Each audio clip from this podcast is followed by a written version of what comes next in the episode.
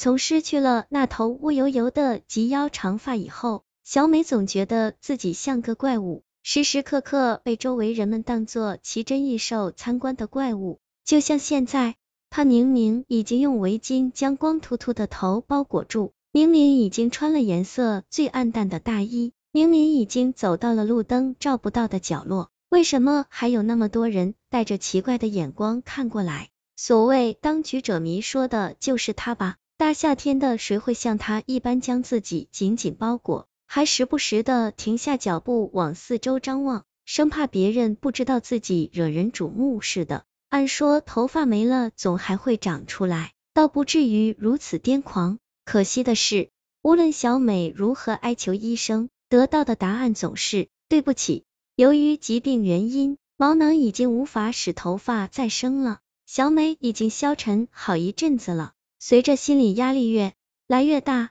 他甚至不敢在白天出门，只能在夜晚的时候出去呼吸一下新鲜空气，才算没跟这个社会脱轨。漫无目的的行走着，小美越想越觉得人生过于惨淡，越想越觉得自己的生活充满了苦难，几乎多次在脑海里浮现了轻生的念头，又被自己压制下去。如果头发能回来，该有多好啊！那么小美还是那个自信美丽的小美。而不是大街上的一类只会低头的怪物。行人越来越稀少，路灯越来越暗。然而小美并没有发现这些，她只是习惯性的沿着路边走。等到自己思绪回归的时候，却发现面前是一条陌生的街道。姑娘，要假发吗？大腹便便的中年男人招呼着。他面前的摊子上摆的是各式各样的假发，其中倒是有不少小美喜欢的款式。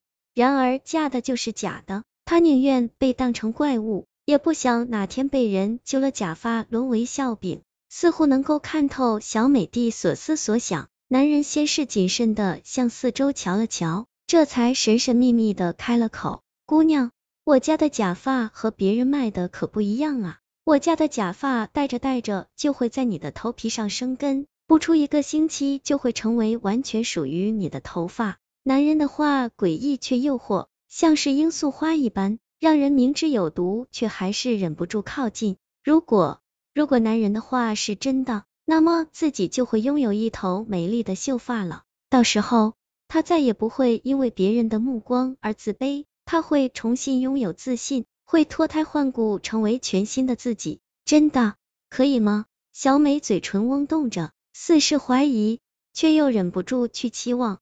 只小心翼翼的望着男人，眼神炽热。男人也不明说，反而拿起摊子上一顶及腰长发，来到小美面前。姑娘，我觉得这样的发型和发质比较适合你，你觉得呢？男人一边蛊惑着，一边拿着假发在小美头上反复比试，丝毫不觉得自己的行为有什么不妥。小美倒是有所察觉，毕竟寂静的深夜，单身女子太不安全了。然而，她还是宁愿去相信男人的说法，因为对于现在的她来说，头发无异于救命良药。所以，即便觉得男人的行为有些逾矩，也只是稍微向后退了那么一小步，就停下来任对方比划了。确定买吗？确定的话，我就帮你带上它了，可不能反悔。男人伸出手，做出了数钱的动作，豆大的眼睛滴滴溜溜的看着小美打转。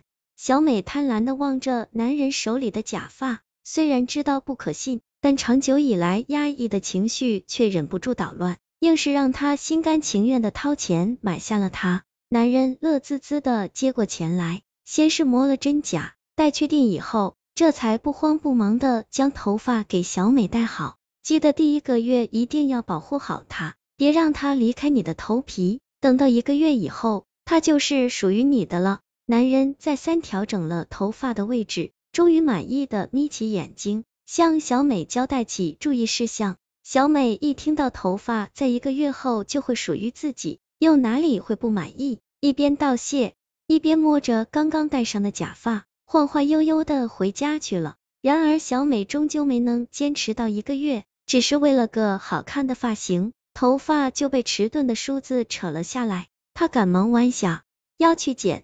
却没有看到镜子里涌现的一团黑雾，和黑雾中心那张惨白的脸，应该没事吧？大不了那一个月的时间就从今天算好了。小美这样想着，对着镜子将假发整理好后，又开始梳头，却没发现自己从那天以后，在镜子面前待的时间越来越长，神色也越来越痴迷。镜子里那个长发飘飘的绝色美人是谁？是我吗？好美！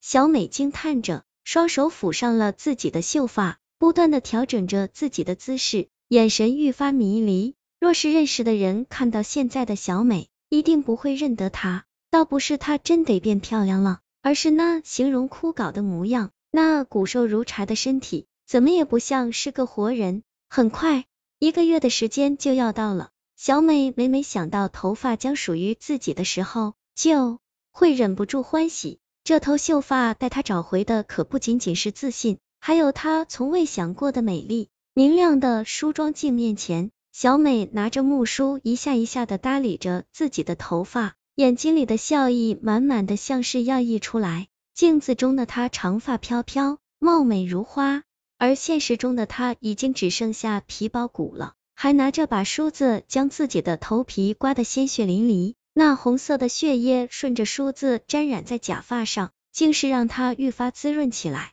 后来，警察接到小美邻居的报警电话，在镜子面前发现了她如同干尸般的身体，死亡时间却被法医认定在昨晚，假发被当作证物带回警察局，却也仅此而已。法医也只能断定小美并非他杀。毕竟，从尸体的痕迹上来看，他的致命伤口来自于头皮上的深深刮痕，而作案工具正是死者手里那把不起眼的梳子。夜色深深，男人依旧把自己的假发摊子摆在路边，那一双绿豆大的双眼扫视着过路的行人，挑选着下一个顾客。他从没有告诉过别人，自家的假发是从死人头上扒下来的，就像他从不告诉顾客。每一头假发就是一个寄生灵，会在吸食完他们的血肉后再次恢复沉睡。